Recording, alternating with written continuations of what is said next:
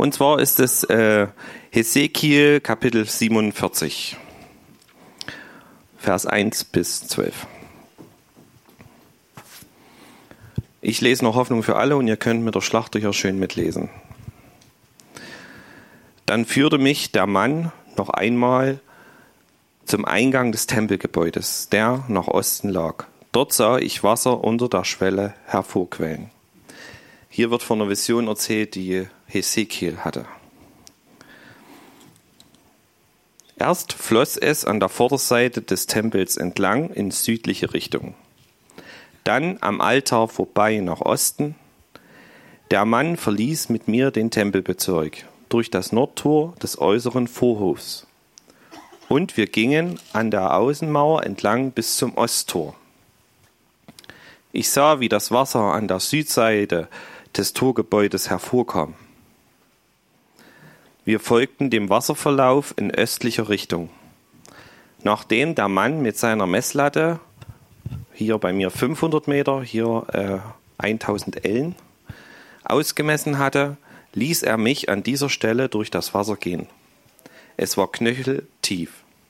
Wieder maß er 500 Meter aus und jetzt reichte es mir schon bis an die Knie. Nach weiteren 500 Metern stand ich bis zur Hüfte im Wasser. Ein letztes Mal folgte ich dem Mann 500 Meter. Und nun war das Wasser zu einem tiefen Fluss geworden, durch den ich nicht mehr gehen konnte. Man konnte nur noch hindurchschwimmen. Der Mann fragte mich, Hast du das gesehen, sterblicher Mensch? Dann brachte er mich wieder ans Ufer zurück. Ich sah, dass es auf beiden Seiten des Flusses sehr viele Bäume, sehr viele Bäume standen. Der Mann sagte zu mir, dieser Fluss fließt weiter nach Osten, in das Gebiet oberhalb der Jordanebene. Dann durchquert er die Ebene und mündet schließlich ins Tote Meer. Dort verwandelt er das Salzwasser in gesundes Süßwasser. Wohin der Fluss kommt, da wird es bald wieder Tiere in großer Zahl und viele Fische geben. Ja, durch ihn wird das Wasser des toten Meeres gesund, so dass es darin von Tieren wimmelt. Am Ufer des Meeres leben dann Fischer. Von Engedi bis En-Eklayim breiten sie ihre Netze zum Trocknen aus. Fische aller Art wird es wieder dort geben, so zahlreich wie im Mittelmeer. Nur in den Sümpfen und Teichen rund um das Tote Meer wird kein Süßwasser sein. Aus ihnen soll auch in Zukunft Salz gewonnen werden. An beiden Ufern des Flusses wachsen alle Arten von Obstbäumen. Ihre Blätter verwelken nie und sie tragen für immer reiche Frucht. Denn der Fluss, der ihren Wurzeln Wasser gibt, kommt aus dem Heiligtum. Monat für Monat bringen sie neue, wohlschmeckende Früchte hervor. Und ihre Blätter heilen die Menschen von ihren Krankheiten. So, und da dazu noch ein paar Verse aus Offenbarung 22. Nun zeigte mir der Engel den Fluss, in dem das Wasser des Lebens fließt. Er entspringt am Thron Gottes und des Lammes und sein Wasser ist so klar wie Kristall. An beiden Ufern des Flusses, der neben der großen Straße der Stadt fließt, wachsen Bäume des Lebens. Sie tragen zwölfmal im Jahr Früchte, jeden Monat aufs Neue.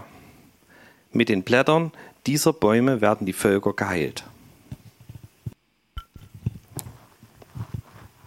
Das Ding, das hat mich heute so hin und her bewegt, äh, weil ich krass so viele Bilder gibt, die da äh, in da hineinpassen, äh, so viele Aspekte, die es da zu betonen gibt, äh, die jeden begeistern könnten in verschiedenen Sachen, äh, dass man gar nicht wirklich weiß, wo man anfängt, wo man aufhört. Ich erkläre euch mal, wie ich da drauf kam. Ich habe gestern Abend eine Reportage gesehen über, über einen Fluss in Nordrhein-Westfalen, da diente ähm, als äh, ähm, Abwasserkanal in, im, im, im Ruhrgebiet, im Bergbaugebiet. Da wurde vor über 130 Jahren wurde der zur Entwässerung genutzt. Also da gab es den Fluss natürlich und dann wurde da komplett zum offenen Abflusskanal für alle Haushaltsmüll und Abfälle und Abwasser und natürlich für Industrieabwasser. Und äh, vor und das Ding, das war echt schlimm. Und ich musste heute dran denken, alle die, die in der DDR aufgewachsen sind, äh, unsere Flüsse sahen wohl auch nicht so gut aus. Ich glaube auch die Zwickauer Mulde nicht. Es waren manche Farbenwerke dran, da hatte dann jeden Tag, es war eine andere Farbe. Ähm, und da war auch alles tot. Und jedenfalls dieser Fluss, der ähm, wurde dann, hat sich so eine Gesellschaft, die gibt es schon seit Beginn dieses Flusses, äh, wo der genutzt wurde als Abwasserkanal, die hat gesagt, wir renaturieren das Teil und machen aus der Kloake ein Naturparadies. Das haben die vor 30 Jahren angefangen. Sind noch nicht ganz fertig. Also da ist, glaube ich, 80 Kilometer lang der Fluss. Und äh, ist ein schweineteures Projekt und die machen ganz verschiedene Dinge. Dort ist ein bisschen zu weit, wenn ich das erzählen würde. Auf alle Fälle haben die äh, eine Schule zum Beispiel an der Schule jetzt in einen anderen Fluss äh, ange, angepasst, äh, reingeleitet und, und dort entwickelt sich jetzt ein normales Ökosystem. Und, der, und äh, verschiedene Fischarten, die nur in sauberen Gewässern sind, sind dort wieder anzutreffen. Also das Projekt gelingt und jetzt machen sie ganz großes, ich weiß nicht, ob das Ding fertig ist, aber ich das von vor zwei Jahren, ähm, haben sie dann das Flussbett verlegt und neun äh, Abflüssen wie ein kleines Flussdelta in den Rhein gemacht. Und dann ist das Projekt abgeschlossen. Und ich habe das so gelesen und ich dachte, krass, was das bedeutet. Was das bedeutet, äh, dass etwas genommen wird. Äh, es wurde äh, nicht mit dem, äh, das wurde nicht zu der Sache gelassen, wie es eigentlich bestimmt war, sondern wurde zu was richtig Hässlichen äh, genutzt. Ähm, sicherlich hatte das seine Gründe und das will ich nicht bewerten, aber jetzt, ich gehe als so als Bild ran. Und dann wird es wiederhergestellt. Und das finde ich halt so total krass und es ist ein Bild von Christus und von uns, wie wir, die wir ähm, perfekt ausgedacht sind, die wir perfekt geschaffen wurden, die wir in Gemeinschaft mit Gott geschaffen wurden, durch eben unsere Geschichte ähm, Abfall sind, beschreiben wir es mal so. Äh, und durch Christus gerettet und wiederhergestellt und wieder zu dem äh, verändert werden, was wir ursprünglich waren. Und da fiel mir natürlich der Strom des Lebens ein gestern. Und da habe ich dann heute diesen, diesen Text gelesen. Und äh, wie ihr schon merkt, das ist alles bruchstückhaft. Ich fange aber mit einer Erkenntnis an, die mir heute dann beim zweiten, dritten Mal Lesen aufgegangen ist. Und vielleicht ist dem einen oder anderen das auch schon mal aufgefallen, vielleicht auch nicht, dann ist es natürlich cool. Äh, du mir mal bitte die, die Folie mal reinschieben. Also für die, die es nicht lesen kann, können, das ist äh, die Mulde mit ihren Zuflüssen. Ganz oben ist der Elbe, wo die Mulde mündet. Und Dessau und äh, bei Grimma dort, Kolditz, Leisnig, dort fließt dann die Freiberger Mulde und die Zwickauer Mulde in äh, die Mulde hinein. Und es geht dann runter, mach mal ganz nach unten, damit einmal schön Heide gezeigt wird. Und äh, unweit von uns im Vogtland na, äh, entspringt die Zwickauer Mulde, Dolchsperre, ähm, äh, Mulden, Muldenhammer dort. Und bereits bei uns, äh, Muldenberg, Muldenberg, ja, Mul, ja, Muldenhammer heißen die ganzen Orte dort. Na, jedenfalls, äh, bei uns liegt ja der Eibenstöcker Dolchsperre, wie ihr seht, und die wird bereits von der Zwickauer Mulde als Hauptzufluss gespeist. Na, ein, ein äh, ist schon ordentlicher Fluss, ihr kennt ihn ja alle, na, hier fließt er ja. Und äh, ich musste ans Hochwasser denken 2002, da haben wir einen, Fluthelfereinsatz in Grimma gemacht dort machen wir ein bisschen hoch. Ja, kurz vor Grimma fließen beide Flüsse ein, hinein und wenn er noch an die Geschichte, wer das noch weiß, das ging ja alles damals im Erzgebirgskamm, diese Wassermassen hauptsächlich runter, beziehungsweise auf tschechischer Seite, wo es dann äh, über die Flüsse dann äh, bis an der Elbe nach Dresden kam und die ganzen kleinen Flüsse oben bei uns, die haben dann das ganze Wasser runtergeschafft, Verwüstung angestellt und je weiter die äh, Berg runter sind, ne, desto gewaltiger wurde die wurde der Spaß und Grimma war ja dann noch ein Zufluss oder Zusammenfluss der beiden Mulden. Ähm, da weiß ich noch, zweite Etage, wie oben der Wasserstand war. Und wir standen da oben und das waren halt in, in sechs Metern. Und ja, drüben waren, weiß nicht wie viel, noch mindestens zwei, drei Meter bis zur Mulde. Also das war krass. Welche Wassermassen dort geflossen sind. Ne? Und je weiter das dann halt zusammenfloss, desto gewaltiger wurde die Sache. Ähm ich habe heute noch geguckt, Zwickauer Mulde, was die für Zuflüsse hat. Da ist ein bisschen was bei Wikipedia aufgeführt. Und, äh, aber das, was da allein Schönheide dann schon wieder reinbringt, die Flüsse sind alle gar nicht aufgeführt und das ist schon echt krass. Und je weiter der Fluss fließt, desto größer wird er. Ist doch ganz logisch, oder nicht? Weil er Zuflüsse hat. So, und jetzt schaut euch das, das Bild von dem himmlischen Strom an. Welche Zuflüsse hat er nach seiner Quelle alle? Was habt ihr denn gehört? Wie viele Zuflüsse? Also da entspringt am, am Thron Gottes und fängt an, aus dem Tempel rauszufließen. Von wie vielen Zuflüssen habe ich dann noch berichtet?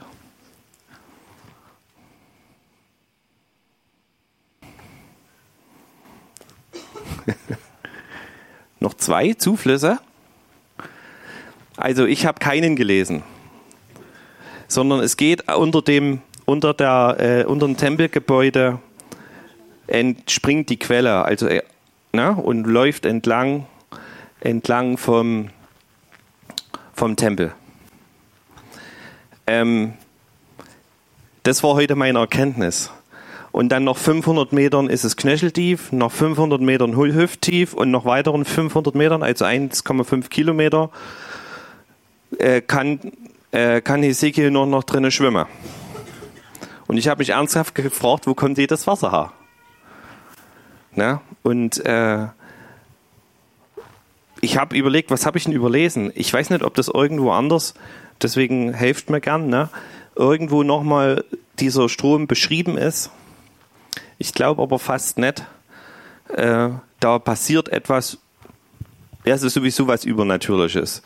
Ne? Und es wird, äh, ist es bei vielen für uns als Bild beschreibbar, aber trotzdem ist es hier schon mal so ganz krass dargestellt von der Quelle aus. Es gibt nur eine Quelle, einen Zufluss, ein was, was ihn speist. Und je länger er wird, desto tiefer wird er, ohne dass ein Zufluss kommt. Und wenn man einen normalen Fluss hat, der nur von ein was gespeist wird, irgendwann verliert er sich. Ne? Und irgendwann trocknet er am Ende aus, weil das Wasser versickert und verdunstet und dann ist, ist das Flussbett trocken. Und der Strom des Herrn, der wird immer tiefer. So, ich hoffe, dass ich nicht anfange zu philosophieren, weil darauf habe ich eigentlich keine Lust. Ne? Aber es ist trotzdem was, was mich halt bewegt. Warum ist das so und was bedeutet das für uns? Ne? Und dieser äh, Strom des Lebens war für mich heute der erste Gedanke, je, je weiter ich darin bleibe und je länger ich darin laufe, äh, desto, desto äh, tiefer wird er. Ich lerne ihn am Anfang kennen. Ich, äh, äh, ich beobachte das, ich gehe erste Schritte drin, die Füße werden nass und immer tiefer. Und äh, irgendwann ist dann die Entscheidung, weil wenn ich äh, noch knietief drin bin, dann kann ich ja noch raus aus eigener Kraft. Ne? Aber wenn ich in dem Strom schwimme, dann muss ich schwimmen können. Und wenn die, die äh, die Fließgeschwindigkeit zu hoch ist, dann komme ich dort nochmal raus. Also das, da übernimmt letztendlich der Strom dann die Leitung und die Herrschaft sozusagen. Und ich kann dann mich zwar noch versuchen dagegen zu wehren, aber ihr kennt die Flüsse und da ist die Zwickauer Mulde kein Problem, äh, dass wir darin ertrinken können, wenn die entsprechenden Fließgeschwindigkeiten sind. Und das fand ich halt so krass, was das für unser Leben bedeutet. Natürlich die Frage, was ist denn der Strom des Lebens? Ne? Ähm, da gibt es ganz viele Dinge. Es, es geht davon, dass, dass, äh, dass es das Wasser des Lebens gibt, dass es Brot des Lebens gibt, dass äh, die Quelle in uns äh, entspringt, die bis hin zum ewigen Leben fließt, für die, die Jesus vertrauen. So steht es, glaube ich, im Johannes. Also es sind viele bildhafte Vergleiche zu dem, zu dem Strom, dass dieser, dieser Strom eine reelle Bedeutung für uns hat und nicht nur irgendein biblisches Bild ist, was mal kommen wird. Na? Und selbst Hesekiel vor vielen tausend Jahren durfte das schon beschreiben. Und in der Offenbarung greift es dann Johannes nochmal auf. Und da steht nämlich weiter hinten im Vers 17 in der Offenbarung 22, der Geist und die Braut sprechen, komm, und wer es hört, der spreche, komm, und wen da dürstet, der komme, und wer da will, der nehme das Wasser des Lebens umsonst.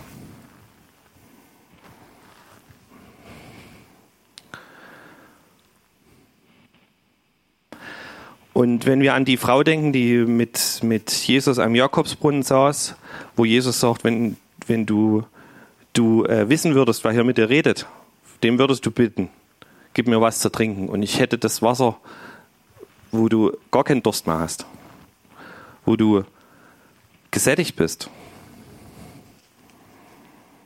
Also ist der Strom des Lebens ohne Frage äh, ein Beispiel oder ein Vergleich zu Gott, zu Jesus, zum Heiligen Geist. Ich denke, wir können da auf, hier steht von Gottes Thron, von dem überhaupt alles kommt. Jesus bezieht es auf sich und natürlich der Heilige Geist wird immer wieder mit dem Wasser verglichen. Ähm, wir singen, singen immer wieder mal äh, Open the Floodgates of, he of Heaven, also öffne die Schleusen vom Himmel, dass dein halt alles herunterfließt so wie es halt Wasser tut. Und wir dann halt einfach da empfangen. Und die Frage ist, was empfangen wir da? Ja, worauf geht die ganze Sache hin? Natürlich die Ewigkeit, dort, wo wir dann sein werden. Dort, dorthin fließt das alles. Und wenn wir mit dem Strom unterwegs sind, dann werden wir dort ankommen. Und was, der, was bringt der Strom mit sich? Ich habe gesagt, früher Zwickauer Mulde, da war kein Leben drin. Und in dem Fluss, was ich gestern im Bericht gesehen habe, da war auch kein Leben mehr drin. Und dieser Strom, der spricht aber von Leben. Hesekiel, wie auch im, im Johannes, steht davon, dass die Bäume, die daran wachsen, jeden Monat aufs neue Früchte tragen und dass mit den Blättern dieser Bäume die Völker geheilt werden. Das heißt, dass das Zeug, was dort wächst an diesem Fluss, dass das A übernatürlich ist. Ich weiß von Regionen in der Erde, wo mehrmals im Jahr Ernten sind, aber ich weiß nicht davon, dass es Regionen gibt, wo jeden Monat eine Ernte ist, was das für ein Wachstum bedeutet, was das für natürlich auch für klimatische Bedingungen bedeutet, ohne Frage. Und dass das hat sich mir noch nicht erschlossen. Mit den Blättern dieser Bäume werden die Völker geheilt. Was das bedeutet. Ich weiß nur, dass das, was dort wächst, dass das Heilung bringt. Und das, was dort Heilung bringt, kann nur Heilung bringen, weil es vom Strom des Lebens gespeist wird. Und der Strom heißt eben nicht irgendwie, sondern er heißt Strom des Lebens. Äh, wie ihr Rückblick letzte Woche, wo ich von Gnade erzählt habe, da steht bei mir in der Bibel drüber das Gesetz der Gnade, weil ein Ziel damit verfolgt ist. Und auch wenn ich den Inhalt nicht genau so weiß, weiß ich, welches Ziel dieses Gesetz beabsichtigt. Und wenn ich auch nicht alles weiß, was mit diesem Strom mit sich kommt, weiß ich doch, dass dieser Strom mich nicht umbringen wird. Kommt drauf an, natürlich, auf welcher Seite ich stehe. Ich rede aber jetzt zu denen, die sich für Jesus entschieden haben und die Jesus Kinder sind. Die können davon ausgehen, dass der Strom sie nicht ersäufen wird. Dass die Strömung sie nicht ähm, todbringend mit sich reißen wird. Sondern dass sie in dem Strom schwimmen werden können und äh, Leben empfangen werden.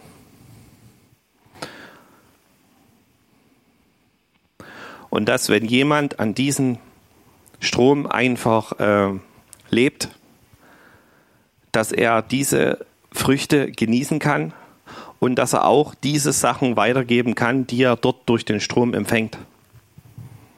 So wissen wir, wenn wir an dem Strom gekoppelt bleiben, werden wir Gutes weitergeben. Werden wir Dinge weitergeben, die Heilung bringen. Und wir werden Dinge weitergeben, äh, Früchte weitergeben. Also wir werden Nahrung weitergeben. Und wir werden keine Sorge tragen, dass dann zu wenig Nahrung da ist, sondern es wächst ständig jeden Monat Nahrung nach. Also in so einer Hülle und Fülle, wie wir sie wahrscheinlich nie ver, ver, äh, verwerten können. Also bedeutet das Leben mit Jesus, wenn wir uns in den Strom begeben, dass wir geben können und geben können und geben können, ohne dass Mangel entstehen wird bei uns, beziehungsweise dass wir auf Vorrat nicht mehr zurückgreifen können, weil der Vorrat alle ist, sondern es wird immer genügend geben. Und ich glaube, Efeu ist das. Efeu, da ist, sind die Blätter, glaube ich, giftig. Beziehungsweise haben wir im Kindergarten viele Pflanzen, die wir rausgerupft haben. Das letzte war dieses Jahr die Koniferen, weil das Zeug giftig ist. Ähm, oder da, meine Frau sagt das immer wieder hier, den Fingerhut. Wenn irgendwie lilane Pflanzen sind, lieber weg, weil es gibt Pflanzen, die sind ganz, ganz schlimm. Und jetzt im Herbst wächst immer so eine schöne, wie, eine Tull, äh, wie ein Krokus, so ein Herbstzeitlosen, alles klar. So Rosane, die sollen, hat mir ein Gärtner mit mir geredet, kreuzgefährlich das Zeug. Na? Oder der Engelstrompeten, so schön wie sie klingen. Ja, das ist, merkt ihr, mir fällt sogar ein bisschen was ein, obwohl ich keine Ahnung habe. Und, äh, und hier wissen wir, hier sind Blätter an Bäumen, die Heilung bringen. Wie auch immer sie angewandt werden, das steht nicht drin, aber es bringt Heilung. Und das heißt, wir haben etwas, was wir nehmen können und was Heilung bringen wird. Etwas, was nicht Tod bringen wird, sondern Leben bringen wird. Und äh, ja, weiter im Hesekiel steht dann, was dann passiert, wo da mündet. Ja, wo mündet der Fluss?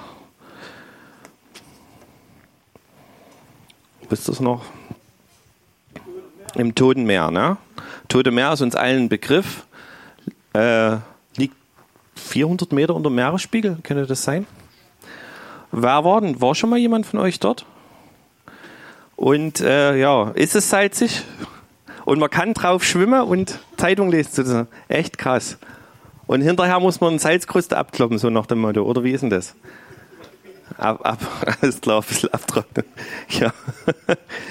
Und äh, haltbar, ja, konserviert.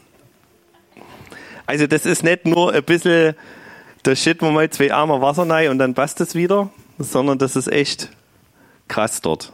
Ne? Und hier steht, dass dieser Fluss äh, ins Tote Meer münden wird. Und dort verwandelt er das Salzwasser in gesundes Süßwasser. Das ist der Vers 8. Und weiter geht's. Wohin der Fluss kommt, da wird es bald wieder Tiere in großer Zahl und viele Fische geben.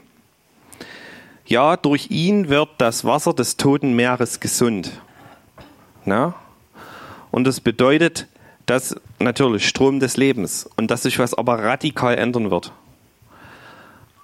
Und wie vorhin schon gesagt, das ist ein Thema, das ist so weit. Und wenn wir das jetzt alles auf Christus bringen, was das bedeutet, ihr braucht da nur mal ein, zwei Gedanken oder braucht euch da einfach mal hinzugeben. Vielleicht habt ihr da noch was, was euch begeistert. Und wenn das das ist, was ich schon gesagt habe, dann ist das auch cool, wenn ihr es sagt. Einfach, was euch da bewegt.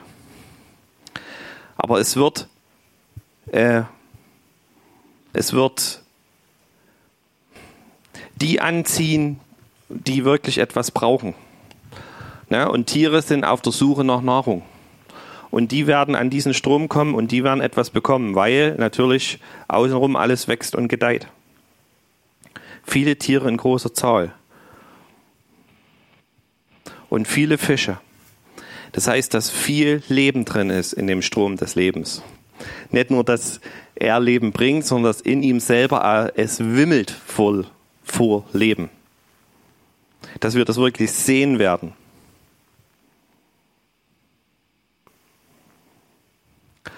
Und so wie im Vers 10 stehen, dass dort dann ganz viele Fischer gibt, die dann den äh, Strom einfach nutzen, den Inhalt nutzen, das Leben rausfischen und es für sich nutzen. Genauso sollen wir das auch machen.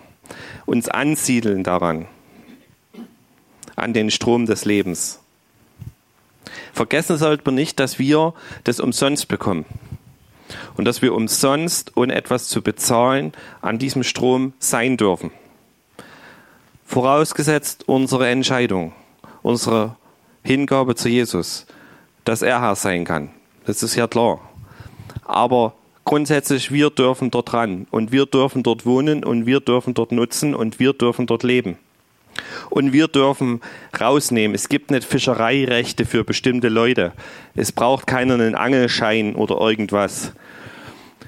Eine Prüfung ablegen oder sonst was. Nichts leisten oder sonst was, sondern hingehen und nehmen.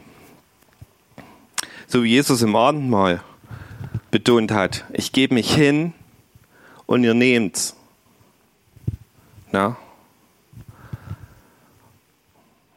Damit wir selber leben können.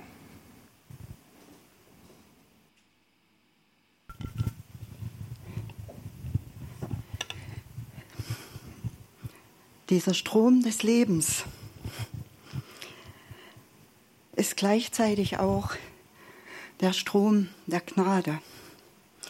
Und mit der Tiefe ist es so, je länger du mit Jesus unterwegs bist, desto mehr tauchst du ein in diese Gnade. Je länger du mit ihm unterwegs bist, umso größer wird sie für dich, umso wahrhaftiger umso stärker.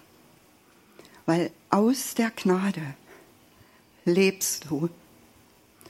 Und die, die in diesem Strom drin sind, die leben von der Gnade. Jeden Moment. Weil nur so kannst du eigentlich mit deinen Mitmenschen, kannst du mit deinem Gegenüber, mit deinem Ehepartner, leben. Nur mit dieser Gnade kannst du leben. Und die Bäume, die stehen an beiden Ufern, die Bäume, das sind die, die von dieser Gnade leben, die anderen dadurch Hoffnung geben, Leben geben. Das sind die Früchte und die Blätter. Denn nur durch Gnade kannst du miteinander umgehen, kannst du deinen Bruder bedingungslos annehmen. Das trifft genauso für die Nationen zu. Nur durch diese Gnade, weil sie gegründet ist in Liebe. Sie ist gegründet in Liebe. Und nur Liebe löst Bitterkeit. Nur Liebe löst Zorn. Liebe löst auf, was trennt. Liebe löst auf, was trennt. Und wenn du in diesem Leben einfach gegründet bist in Jesus und erfüllt bist mit dem Heiligen Geist, dann stehst du immer in diesem Strom. Du bist da drin. Und du kannst durch ihn einfach leben. Und kannst Licht sein und kannst Hoffnung sein. Kannst teilen, was Gott dir zeigt, was er zu dir spricht. Du kannst Leben weitergeben. Das kommt nämlich, von diesem Strom. Du kannst Leben weitergeben. Und er ist es, der uns immer wieder einfach flutet, der uns flutet. Und deshalb ist das eine Hoffnung, die niemals gelöscht werden kann. Sie kann niemals gelöscht werden, da es von ihm kommt. Es ist Hoffnung, die bleibt. So steht es auch drin. Glaube, Liebe, Hoffnung, die bleibt. Und dazu möchte ich einfach ermutigen. Es spielt keine Rolle, was sich auftürmt. Es spielt keine Rolle, was dir vielleicht immer wieder vor die Füße gelegt wird. Es spielt keine Rolle, wenn du gegründet bist in ihm. Lebst du durch diesen Strom des Lebens und du lebst durch die Gnade.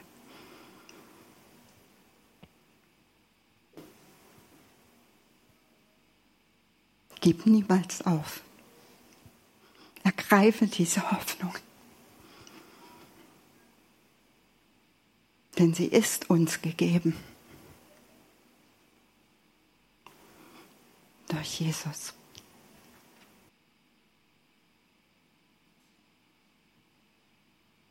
Ja, es ist interessant. Ich wollte eigentlich wo ganz anders hin, Micha, aber nichtsdestotrotz äh, vielleicht gibt es ja doch einen Bogen irgendwie, wieder dorthin zu kommen. Ne? Ich meine, dieser Strom des Lebens. Aber du hast mich trotzdem auf diesen Weg mitgenommen, in meinen Gedanken und äh, dem, was, was ich dort für mich empfangen oder empfunden habe. Und es ist natürlich ein Bild für etwas, was mich auch schon oft bewegt hat. Und ne, wenn du das liest und denkst, ja, dieses Wasser, was ist das wohl? Ne, ich meine, es sind Bilder, die für uns verständlich sind, für uns natürliche Menschen, ne, die wir in unserem natürlichen Leib äh, einfach das Wasser brauchen und nicht nur das, um leben zu können, aber dass das, dem Wasser eine sehr große Bedeutung zugemessen wird. Und an der Geschichte, die du dann erzählt hast, mit der Bereinigung des Flusses. Aber was ist dieses Wort im Geistlichen zu sehen? Wozu, wofür steht es? Ähm, dieses Bild des Wassers oder dieser Strom des Lebens. Und mir ist eingefallen, dass es am Anfang des Johannesevangeliums oder ganz am Anfang der Bibel heißt es, ähm, und Gott sprach. Na, dass Gott dieses Universum geschaffen hat, dass er es bewegt durch sein Wort, dass äh, dieses Wort des Lebens, was a Jesus zugesprochen wird, wo es am Anfang vom Johannesevangelium heißt, am Anfang war das Wort und das Wort war bei Gott und das Wort war Gott. Dieses war am Anfang bei Gott, alles wurde durch dasselbe und ohne dasselbe wurde nichts eines, das geworden ist. In ihm war das Leben und das Leben war das Licht der Menschen. Und ich konnte mir vorstellen, dass dieser Strom äh, die Wahrheit, das Wort, die Wahrheit Gottes ist, die den Menschen und diese, die dieser Welt Leben bringt. Und äh, wenn es heißt, dass Jesus sagt, äh, wer von dem Wasser trinkt, das ich ihm gebe, was ist dieses Wasser? Jesus hat ja, ist ja nicht mit einem Eimer rumgelaufen und hat Wasser ausgeteilt, sondern er hat den Menschen seine Wahrheit geschenkt, er hat ihnen die Wahrheit Gottes geschenkt, gegeben, hat ihnen Anteil gegeben daran und in dieser Wahrheit bewegt sich der Geist Gottes. Und ich glaube, ne, dass diese, beide, diese beiden Dinge, so das Wort, die Wahrheit Gottes und der Geist Gottes in diesem Strom zu finden sind und dass äh, diese letzten Endes, ob es die Liebe ist, ob es die Gnade ist, ob es äh, das ist, was uns äh, Leben schenkt, in welcher Weise auch immer, dass es durch das Wort Ausdruck findet, durch den Heiligen Geist Ausdruck findet. Und wenn es heißt, wenn Jesus sagt, ähm, Wer, von, wer an mich glaubt, wie die Schrift sagt, von dessen Herzen werden Ströme lebendigen, lebendigen Wassers fließen, dann hat es meines Erachtens auch etwas damit zu tun, dass dieses Leben Gottes durch die Wahrheit Ausdruck findet. Petrus sagt mal erstaunt zu Jesus, du sprichst Worte ewigen Lebens, zu wem sollen wir gehen?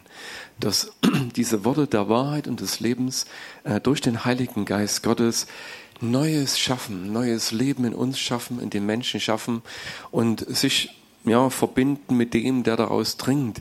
Und so wird es dann sein, wie Jesus sagt. Ne? Ich meine, wenn wir dieses, diese Wahrheit in uns aufnehmen, die Jesus selber das Wort Gottes ist, dann wird es in uns zu diesem Leben, zu dieser Quelle, die beständig fließt.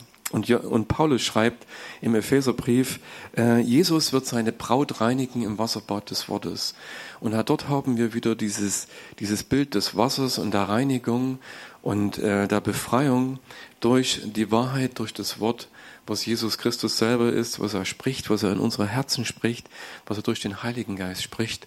Und vielleicht, ich muss vorhin dran denken, ist es auch so, wenn dieser Strom, wenn wir uns vorstellen, ne, klar, am Anfang heißt es rieselt, ne, unter der Schwelle äh, des Tempels und dann äh, aus der Mauer heraus.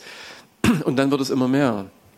Das ist, wenn dieses Wort, dieses lebendige Wort in deinem und meinem Herzen Raum gewinnt und äh, sich vervielfältigt. Jesus kam in diese Welt und predigte und sprach von dieser Liebe und dieser Wahrheit des Vaters und, er, und dann durch den Heiligen Geist wurde es fortgesetzt. Am Anfang beginne, begann es mit einigen wenigen und es hat sich dann ausgebreitet wie ein Strom über diese Erde und ist immer mehr und immer mehr geworden. Und überall dort, wo die Wahrheit hinkommt und Menschen diese Wahrheit trinken von diesem Wasser des Lebens, was Jesus anbietet, werden sie heil, werden Herzen heil und äh, wird dieses Verdorbene, dieses Salzige, dieses Bittere, wird wieder süß, wird heil durch dieses Wort des Lebens, das was Christus bringt und was er unser Herzen spricht weil die Wahrheit konfrontiert die Lüge.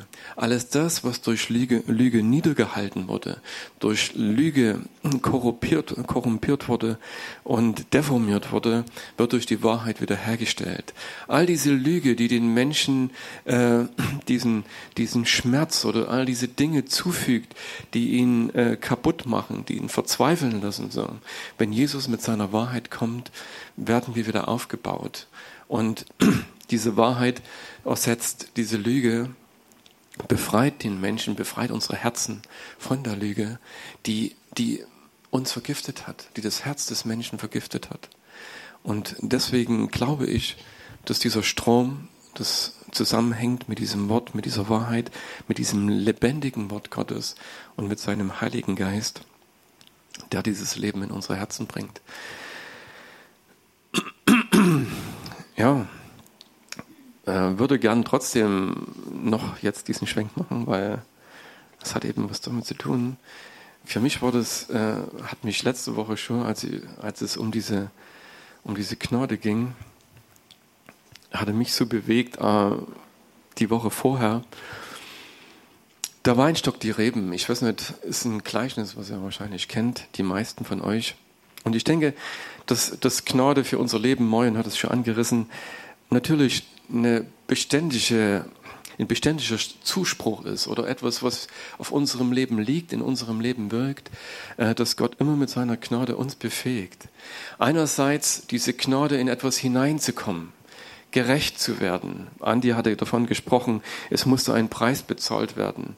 Gnade, wenn jemand gnädig ist, dann muss, dann hat es etwas gekostet und diesen Preis musste jemand bezahlen. Das war Jesus, der uns äh, diese diese Gnade zugesprochen hat oder uns in diese Gnade, in diese Versöhnungsgnade Gottes eingeladen hat, dass wir ein Teil sind, ein Teil werden dieses Weinstockes dass wir hinankommen überhaupt an diesen Weinstock. Das geschieht durch die Gnade, die Gott uns geschenkt hat, zu der wir nichts hinzutun können, außer dass wir sie empfangen, annehmen und ein Teil dieses Weinstockes werden. Aber dann braucht es natürlich diese Gnade und ich glaube, äh, dass wir manchmal von verschiedenen Positionen aus argumentieren und sprechen können. Dann braucht es die Gnade, um dieses Leben zu leben, äh, zu was uns Gott berufen hat. Also es geht nicht nur um die Gnade, gerecht in diese Gerechtigkeit, äh, dass uns Gott diese Gerechtigkeit zuspricht, dass wir ein Teil dieses Weinstockes werden, aber an diesem Weinstock zu leben. Oder dass dieses Leben äh, letzten Endes die Früchte Gottes hervorbringt, dass wir in Heiligung, ihr kennt dieses Wort, oder dieses heilige Leben Gott gehörend, äh, wirklich mit ihm zusammen zu sein und dass äh, seine Früchte in unserem Leben hervorkommen, geschieht auch durch Gnade weil er es in uns bewirkt. Und dazu also ist diese Gnade Gottes genauso nötig. Aber das sind für mich zwei Dinge. Ne? Das eine, diese Rechtfertigung, dieses, du bist geliebt, ich habe dich gemacht zu etwas, an eine, zu einer Rebe an meinem, Wein, an meinem Weinstock, der ich bin. Aber nun gebe ich dir Gnade und aus mir heraus fließt dieses Leben durch dich hindurch, damit du Früchte bringen kannst. Und dazu braucht es die Gnade Gottes. Und manchmal wird es vielleicht, der eine betrachtet es von der Position, der andere meint vielleicht dieses und dann, ja, kann es zum Teil aufeinandertreffen und durchaus auch Diskussionen hervorrufen. Aber wie gesagt, wir sind abhängig von der Gnade Gottes vom ersten Moment unseres Lebens bis in diese Ewigkeit hinein, in die uns Gott einlädt oder für die wir geschaffen und geboren wurden, von neuem geboren wurden. Und Jesus erzählt hier diese Geschichte von dem Weinstock und er spricht dort von Menschen, die schon diese Gnade der Errettung erlebt haben, die an diesen Weinstock hinangekommen sind. Und äh, er spricht mit seinen Jüngern darüber und er sagt ihnen, ich bin der wahre Weinstock und mein Vater ist der Weingärtner. Jede Rebe an mir, die nicht Frucht bringt, die nimmt er weg. Und jede, die Frucht bringt, die reinigt er. Übrigens, ich habe nochmal nachgeschaut, was dieses Wort bedeutet. Es ist wieder etwas, wo ich sage, Herr, ich wünschte mir, es wäre wirklich ein eindeutig. Aber hier steht in der Auslegung, die Frucht, die, die, die Rebe, die keine Frucht bringt, die nimmt er weg. Man kann es ja übersetzen, die hebt er hoch. Aber weißt du, für mich ist es ein komplett neuer Sinn. Ne, wenn, ich, wenn ich das in diesem Gedanken lese, die Rebe, die keine Frucht bringt, die hebt er hoch. Das heißt, die bringt er von unten nach oben, damit die Sonne sie bescheint oder damit sie wieder Frucht bringen kann. Aber ich kann es natürlich auch lesen, die schneidet er ab. So habe ich es immer gelesen bis ich jetzt diesen Text nochmal gelesen habe und habe dieses Wort nochmal äh, von diesen beiden Bedeutungen her lesen dürfen. Und äh, sofort hatte ich eine komplett neue Bedeutung dafür. Also, der Vorder, aber ich lese einfach mal weiter an dieser Stelle. Die reinigt er, jede Rebe, die Frucht bringt, die reinigt er, dass sie mehr Frucht bringt. Ihr seid schon rein um des Wortes willen, das ich zu euch geredet habe. Hier sind wir wieder beim, bei diesem Wort. Ähm, und wie Paulus sagt, er reinigt sie, seine Braut, im Wasserbad des Wortes. Ihr seid schon rein um des Wortes willen, das ich zu euch geredet habe. Bleibt in mir und ich in euch. Wie die Rebe nicht von sich selbst Frucht bringen kann, sie bleibe denn am Weinstock. So auch ihr nicht, ihr bleibt denn in mir. Ich bin der Weinstock, ihr seid die Reben. Wer in mir bleibt und ich in ihm, der bringt viel Frucht, denn getrennt von mir könnt ihr nichts tun. Wenn jemand nicht in mir bleibt, so wird er hinausgeworfen wie die Rebe und verdorrt. Und man sammelt sie und wirft sie ins Feuer und sie und wird sie verbrennen. Wenn wir in mir, in mir bleibt und meine Worte in euch bleiben, so werdet ihr bitten, was ihr wollt, und es wird euch geschehen. Hierin wird mein Vater verherrlicht, dass ihr viel Frucht bringt und meine Jünger werdet. Interessanter Gedanke, meine Jünger werdet. Ja, weil ich dachte, sie singen das schon. Ne, sie sind ja schon drei Jahre mit ihm unterwegs. Und jetzt sagt hier Jesus, ähm, ne, wenn ihr in mir bleibt, wenn diese Verbindung aufrechterhalten bleibt, dann werdet ihr viel Frucht bringen und ihr werdet meine Jünger werden. Aber wisst ihr, Nachfolger, Ne? Nachfolger kann jemand sein, der jemandem nachfolgt, der vor ihm hergeht. Aber Nachfolger kann auch jemand sein, der das Geschäft seines Vaters übernimmt. Ne? Der Vater ist nicht mehr, vielleicht gestorben oder in Ruhestand, und jetzt kommt der Sohn und er ist sein Nachfolger. Also, ich denke, Jesus spricht hier von seinen Jüngern, die dann das weiterführen werden, wenn er eines Tages nicht mehr auf dieser Erde ist. Und sie werden dann seine Jünger sein, seine Nachfolger sein, die dann dieses Reich Gottes weiter in diese Welt tragen und weiterführen, was er begonnen hat. Aber wie gesagt, meine Gedanken könnt ihr natürlich anders sehen. Ich bin der Weinstock. Und interessant ist, dass der Weinstock unter der Erde ist. Äh, niemand sieht den Weinstock. Ich habe immer oft so gebetet, Herr, ich möchte, dass die Welt dich sieht und mich soll, soll sie nicht sehen. Ich will irgendwo, was weiß ich, irgendwo äh, Schatten von irgendetwas, aber die Welt soll dich sehen. Und ich glaube, äh, ich bin mit diesem Gedanken noch nicht ganz durch. Ich möchte, dass die Welt Jesus sieht, sieht, aber sie sieht sie durch dich und durch mich. Und wir können uns nicht rausnehmen aus der Gleichung. Ich hatte es letztens schon mal gesagt. Äh, der Weinstock ist unter der, unter der Erde, aber die Reben sind sichtbar.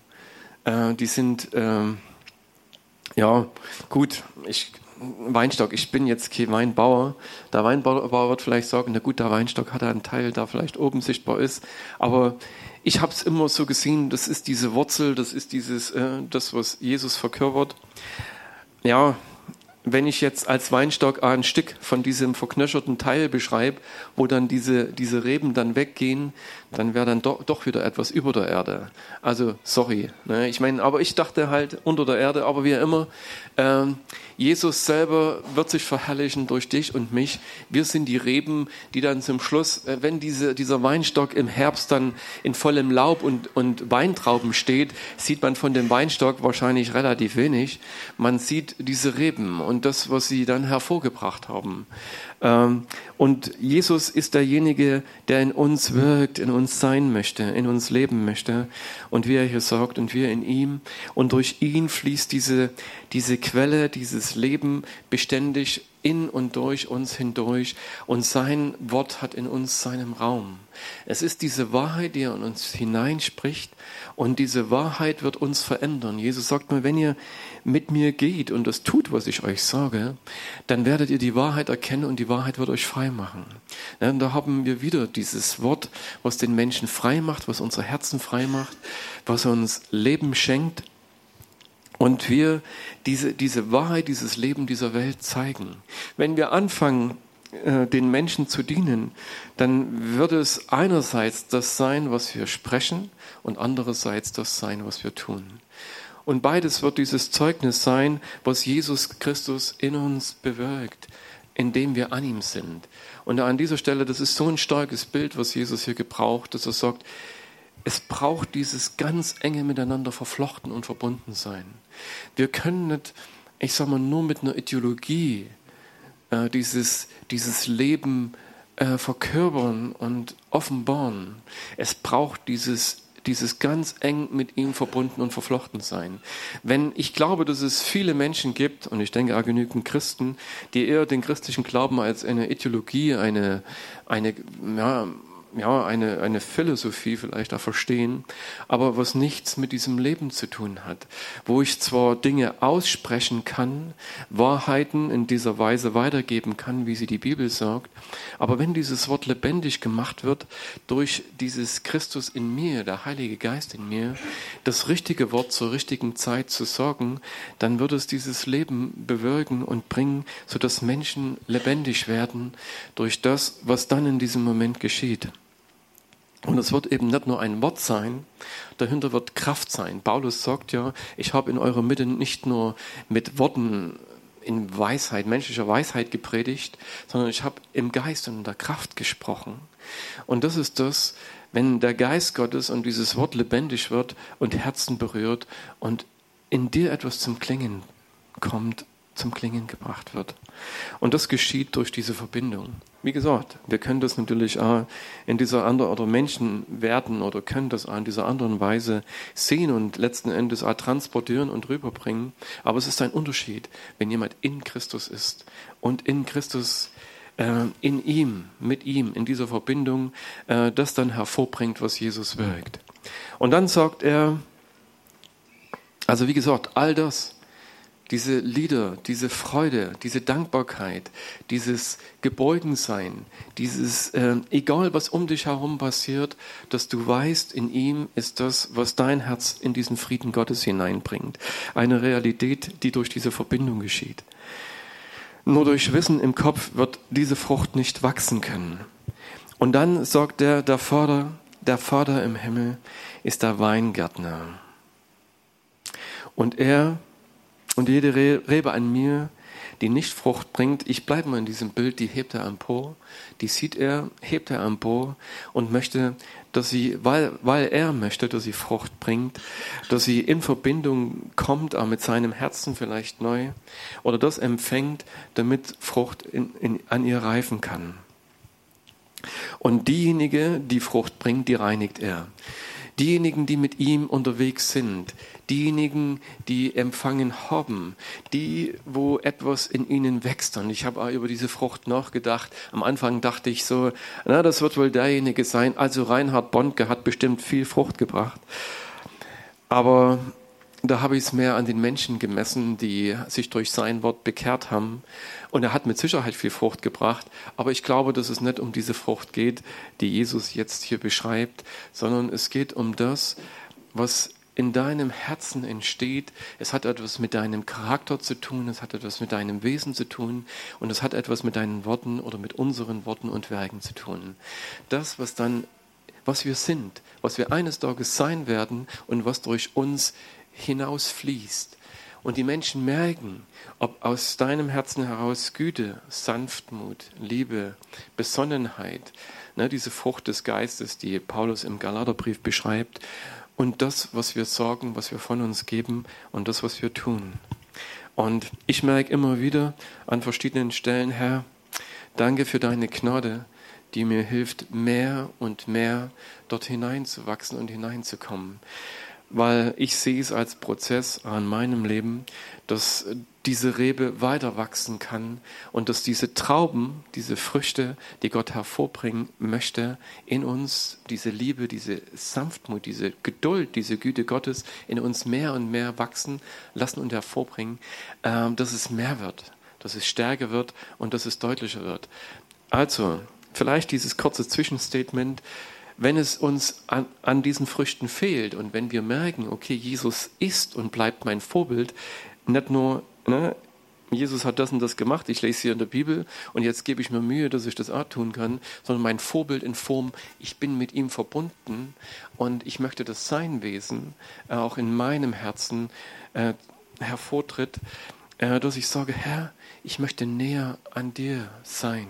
Vielleicht ist es geschehen, was Jesus hier dann auch schreibt. Ohne mich oder getrennt von mir könnt ihr keine Frucht bringen. Dass es Christsein gibt, was äh, ein Stück weggerückt ist von dieser Rebe, was sich getrennt hat von dieser Rebe oder was vielleicht noch nie an dieser Rebe war. Aber das wäre mehr das, was ich vorhin sagte, wo Glaube oder das Wort Gottes mehr eine Äthiologie ist, dass dort, wo Menschen verbunden waren mit ihm, und auch wie hier geschrieben steht, wie Jesus sagt, ihr seid schon rein durch das Wort, was ich zu euch gesprochen habe, dass dieses Wort Drei Jahre lang sind seine Jünger mit ihm unterwegs gewesen und konnten von dieser Wahrheit trinken, konnten diese Wahrheit aufnehmen. Und diese Wahrheit hat etwas in ihnen verändert. Sie konnten zum Schluss glauben, was Jesus gesagt hat. Am Anfang, als sie gestartet sind, war vielleicht für sie vieles noch fremd. Und sie mussten es abgleichen mit dem, was in ihre Herzen geschrieben war. Und sie waren Kinder des alten Bundes. Und dieser alte Bund hat ihre, seine Früchte hervorgebracht. Natürlich in ihrem Leben. Sie waren von vom Gesetz und vielleicht auch von Verzweiflung geprägt, eben was das Gesetz betrifft. Und nun kommt Jesus und spricht Worte des Lebens und sagt, euch wurde gesagt, so und so, aber ich sage dir oder ich sage euch. Und er fängt an, diese Dinge auszusprechen und sagt, und kommt und trinkt von dem, was ich an Wahrheit in euch hineinspreche. Und am Anfang konnten sie es vielleicht, vielleicht auch nicht glauben. Sie hatten aber so viel Glaube, ihm zu folgen und zu sagen, ja, dir folge ich nach. Und dann fang, fing er an zu handeln und zu reden in der Kraft des Heiligen Geistes und der Wahrheit und des Lebens Gottes. Und sie konnten jeden Tag, hatten sie in dieser Verbindung und dieser Gemeinschaft mit ihm diese Chance, äh, Lüge durch Wahrheit zu ersetzen. Dass sie diese Worte lebendigen Wassers empfangen haben. Und das hat etwas mit ihnen gemacht. Und nach drei Jahren äh, spricht Jesus dieses Gleichnis von dem Weinstock und sagt, drei Jahre seid ihr mit ihr, mir gegangen und ihr seid schon rein um des Wortes willen, was ich zu euch gesprochen habe. Mein Wort hat in euch Veränderung bewirkt. Ich kann es sehen. Vielleicht nicht bei jedem. Ihr kennt diesen einen, der sich wahrscheinlich nicht verbinden konnte mit Christus oder es doch nicht glauben konnte. Weil es braucht diesen Glauben.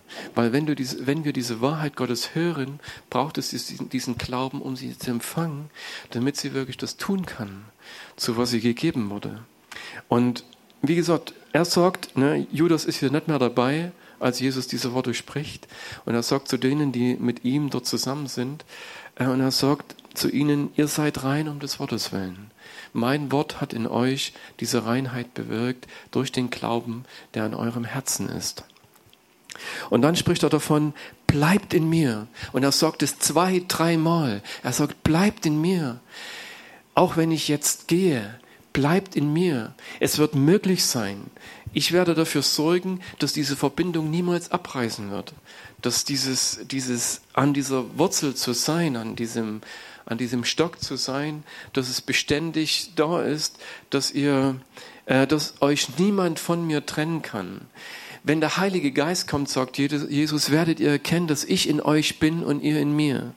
Diese Verbindung wird nie gelöst werden. Aber an dieser Stelle spricht das noch zwei, dreimal mahnend aus und sagt, bleibt in mir.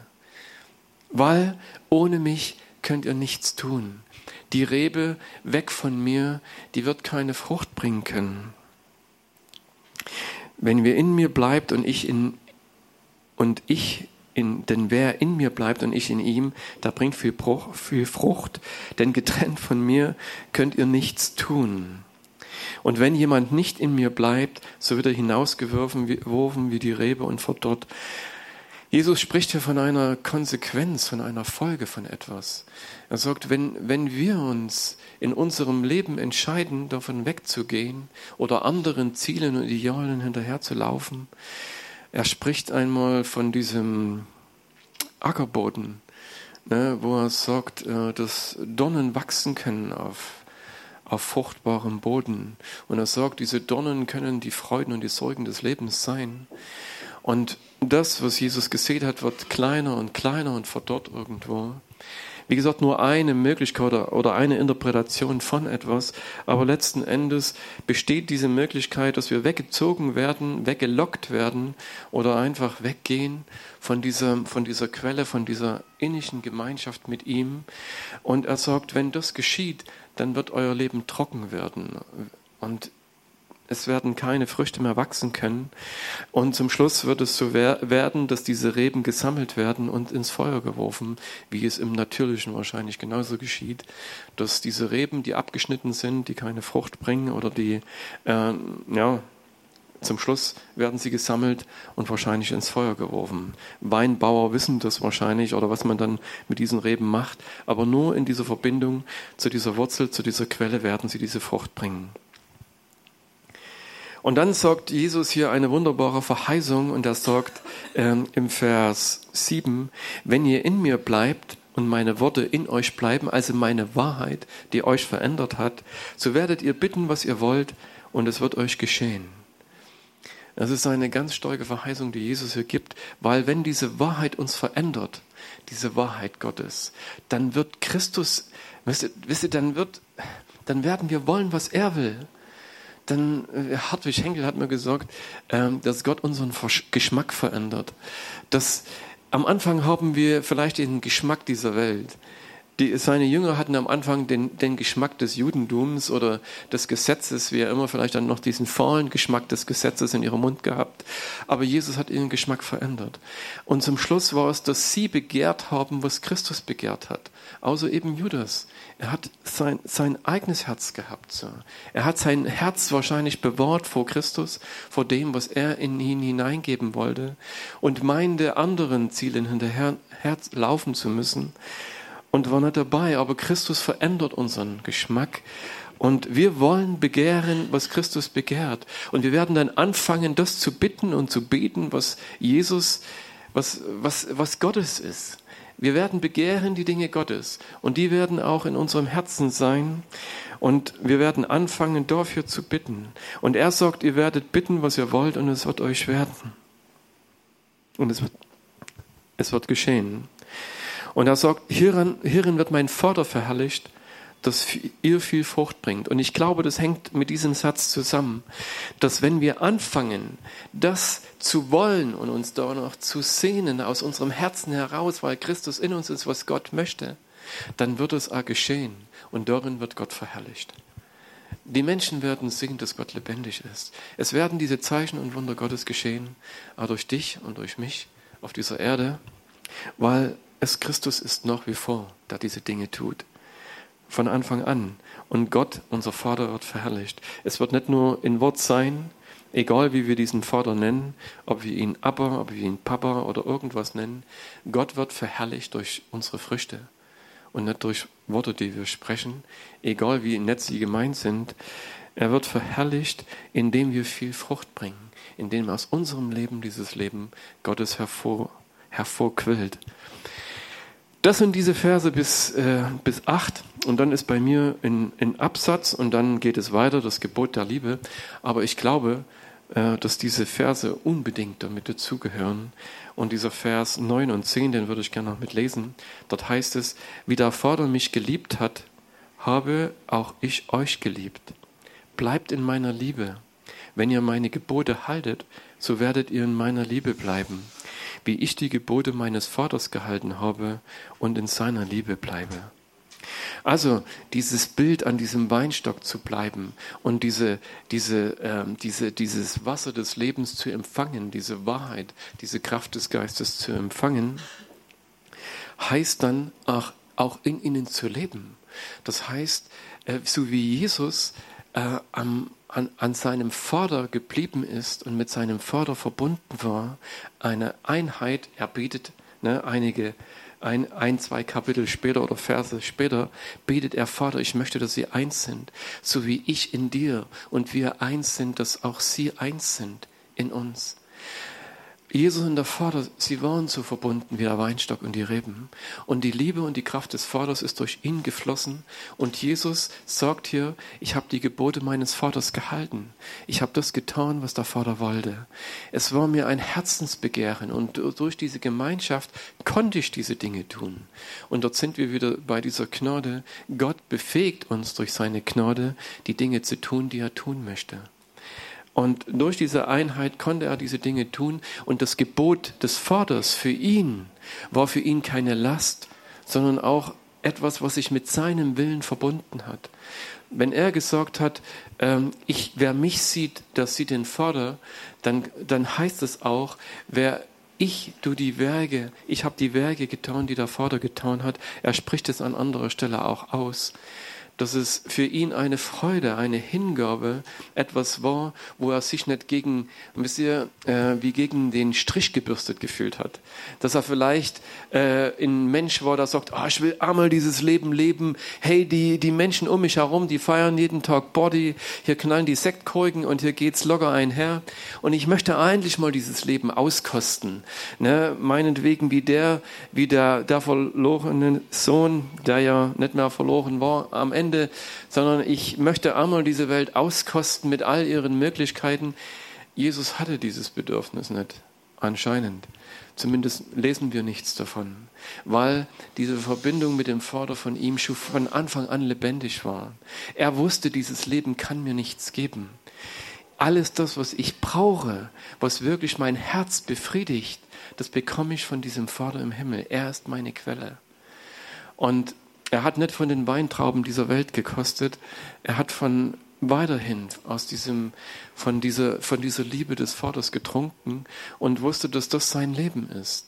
Und dieses Leben hat ihn satt gemacht und dadurch konnte er diese Herrlichkeit und diese Schönheit, diese Kraft und diese Wahrheit des Vaters dieser Welt offenbaren und zeigen.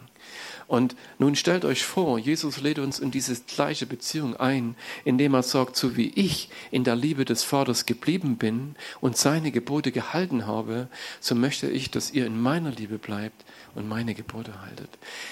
Das hängt miteinander zusammen, weil diese Liebe zu Gott diese Liebe zu Jesus befähigt uns, seine Gebote zu halten, weil nur in dieser Liebe, wenn sie wirklich aus unserem Herzen kommt und nicht nur ein Wort ist, was über unsere Lippen kommt, ähm, wird eine Verbindung geschaffen, die uns befähigt, diese, das zu wollen, was Gott möchte und darin zu sein und zu bleiben. Und dieser Welt dieses Wasser des Lebens zu geben, diese Worte des Lebens zu geben, dass sich dieser Strom, der wie ein Rinnsal unter der, der Schwelle des Tempels hindurchfließt, zu einem Strom wird, der tiefer und tiefer und tiefer wird und immer mehr dieses Lied des Lammes singen oder dieses Lied der Liebe und der Gnade Gottes in ihrem Herzen haben und dass es hinausströmt und diese Welt heilt.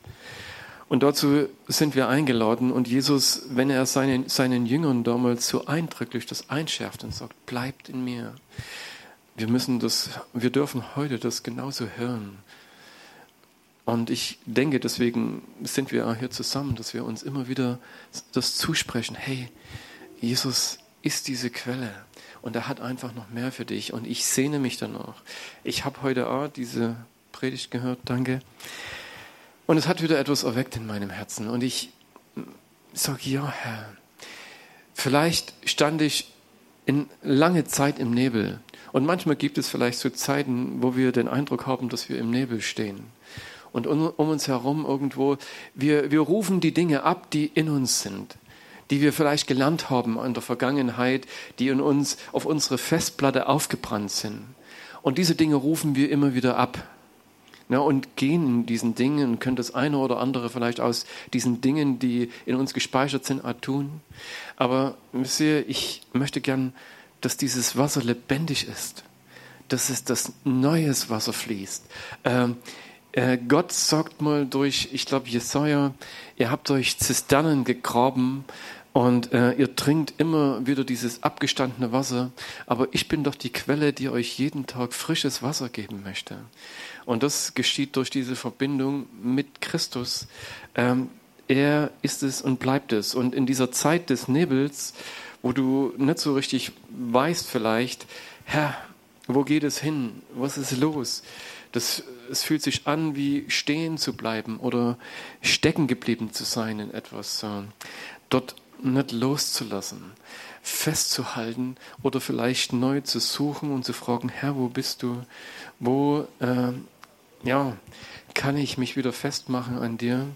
Wie komme ich wieder dorthin, dich zu entdecken in meinem Herzen, auf dich zu schauen, um dieses Leben zu empfangen?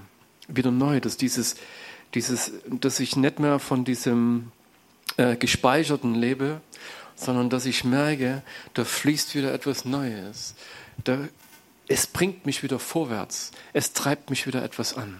Ich komme wieder heraus aus diesen alten Klamotten und kann dieses alte Kleid loslassen und muss nicht wieder neue Flicken draufkleben, weil es vielleicht rissig geworden ist, sondern ich kann es ausziehen und kann etwas Neues empfangen von dem, was Gott für uns, für mich vorbereitet hat. Ja, aber dran zu bleiben, vielleicht umzukehren oder neu zu sagen, Herr, hier bin ich, hier ist mein Herz. Was ist es heute? Was darf ich heute mit dir erleben? Was möchtest du mir heute schenken? Durch deinen wunderbaren Geist. Ja, ich denke, es ist einfach so. Ich meine, solange Aue nicht bekehrt ist, haben wir immer noch eine Aufgabe. Und ich meine, da brauche ich gar nicht so weit blicken. Wenn ich an meine Familie denke, gibt es noch einige. Und ich möchte gern, dass diese Früchte, die Gott in meinem Leben wirkt, dazu dient, dass nicht nur meine Familie, dass die Menschen um mich herum erkennen, äh, dass dieser Gott real ist. Und dass sie schmecken und fühlen und tasten und erkennen dürfen, dass er heute und jetzt hier ist und vor ihnen steht. Durch das, was wir sind. Durch die Gnade Gottes. Danke, lieber Vater im Himmel. Danke, Herr, du hast, du hast uns zu etwas geschaffen. Paulus beschreibt es immer auf so coole Weise, dein Werk zu sein, Herr. Das Werk deiner Liebe, deiner Gnade, deines Erbarmens, deiner wunderbaren Hände, deines Wortes. Herr, ein Werk zu sein, was geschaffen ist zu guten Werken, die du vorher bereitet hast, Herr, die du in deinem Herzen trägst und durch deine Liebe, durch dein Wort in uns hineinsprichst. Herr, ich danke dir, dass du uns auch durch dein Wort reinigst, Herr, und gereinigt hast. Ich danke dir, dass vieles nicht mehr wichtig ist oder notwendig in meinem Leben in unserem Leben, Herr. Es hat sich schon vieles verändert, aber ich weiß, da gibt es noch Dinge. Und ich möchte, Herr, dass dieses, dieser Geschmack, Herr, deiner Schönheit und deiner Wahrheit einfach größer ist, eine neue Leidenschaft und Sehnsucht erweckt in deinen Kindern, auch in meinem Herzen. Herr, dass ich nicht, nichts anderes mehr möchte, Herr, als dich, als dich zu sehen. Und ich glaube daran, dass du jede Sehnsucht stillst in unserem Herzen dass du die Antwort bist auf jede Frage, die sich uns aufdrängt. Herr, ich danke dir, dass deine Worte, dass deine Wahrheit Leben schenkt, Herr, schon immer auf dieser Erde und dass es auch heute in unseren Herzen, Herr, dasselbe bewirkt. Und dazu hilf uns, Geist Gottes, dass wir ihm neue Raum geben. Raum geben zu tun, was er möchte. Ihn zu entdecken und neu zu sehen, Herr, diese Quelle fließt und sie fließt in unseren Herzen und wir dürfen daraus trinken und sie macht uns lebendig, Herr. Danke, ich freue mich auf diese Früchte, die du neu hervorbringst, die neu wachsen werden und dürfen durch deine Liebe, durch dein Wort, durch deine Güte, Herr, durch deine Wahrheit, Herr. Ich danke dir. Herr, wir sind heute hier. Und ich bitte dich, dass du jetzt und dass du hier Herzen berührst so wie du es tust, o oh Herr. Und dass wir bereit sind für all das, was du tun möchtest, o oh Herr. Dass wir vielleicht unsere Gedanken auch ablegen können in diesem Moment und einfach sagen, Herr, hier bin ich. Tu, was du, du möchtest, Herr. Wir sind vielleicht alle mit irgendwelchen Gedanken hierher gekommen, vielleicht auch mit Wünschen. Und ich wünsche mir, dass wir auf ihn schauen, dass er tun darf, jetzt in diesem Moment, was er tun möchte dass nicht mein Ziel oder mein Wunsch oder meine Vorstellung jetzt in Erfüllung geht, sondern dass er tut, was er möchte. Herr, das geschieht, was du willst, Herr. Denn ich weiß, wenn du sprichst, Herr, wenn du handelst, dann geschieht Heilung und Befreiung. Ich danke dir, Herr, dass diese Wahrheit dieselbe ist, Herr, damals und heute. Dir sei die Ehre dafür, Herr. Halleluja.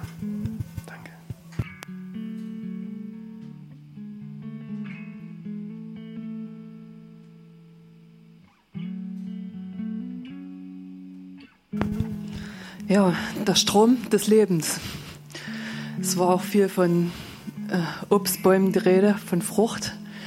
Ich wurde erinnert an, an den Baum des Lebens, der im Paradies stand, von dem der Mensch dann ja, nach dem Sündenfall nicht mehr, nicht mehr essen sollte, äh, auf dass er dann auch nicht noch ewig lebt.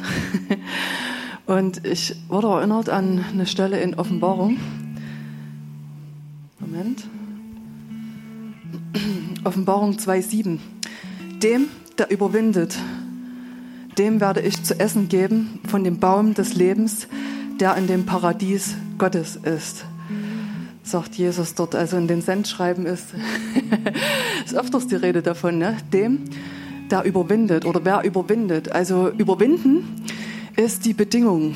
Und Jesus hat für uns überwunden und er möchte uns auch zu Überwindern machen. Tja, wie geschieht denn das? Und da bin ich wieder bei letzter Woche. Es geht nicht um äußere Betriebsamkeit, nicht um eigene Werke, nicht um eigene Leistung, sondern es geht um Gnade. Und zwar die Gnade, die nicht nur vergibt, sondern die uns überwinden lässt. Und dann gibt Jesus uns zu essen vom Baum dieses Lebens. Ja, was ist das für Essen? Ist da vielleicht die Frucht gemeint, die Frucht des Geistes?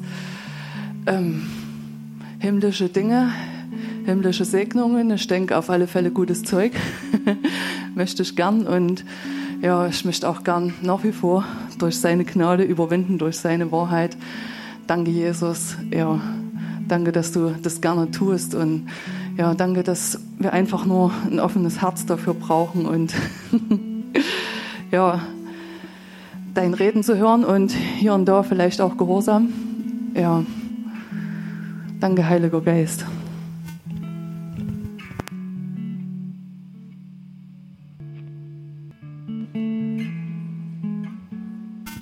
Ich habe mal, was der Michael erzählt ein kleines Zeugnis dazu. Das ist, ich war ja mal bei den Tschechen, bei der Omas drüben. Und die hatten ja, eine Gemeinde, das war eigentlich ein, es war eigentlich wie eine Diskothek mal gewesen, es war eine Spelunke. Und, und, und ich weiß noch, eines Nachts hatte ich einen Traum gehabt. Und da war, haben wir daher ein Gebäude gezeigt. Aus diesem Gebäude ist ein ganz kleiner Rinnsal rausgekommen. Und der Rinnsal, da wird immer größer, so ein Riesenbach. Und dachte, oh, was ist das? Und Leute, ihr müsstet jetzt mal die Gemeinde sehen in Tschechien drüben, was da draus geworden ist. Das ist eine Gemeinde, die brennt. Die ist wunderschön, die hatte Gebäude. Da haben manches Internet ist so nichts dagegen, gegenüber was sie früher hatten. Also, Leute, wenn der Herr ein Haus baut, dann ist alles möglich. Sorry, dann ist alles möglich. Wir müssen ihn bisschen machen lassen. Nicht mir, sondern er.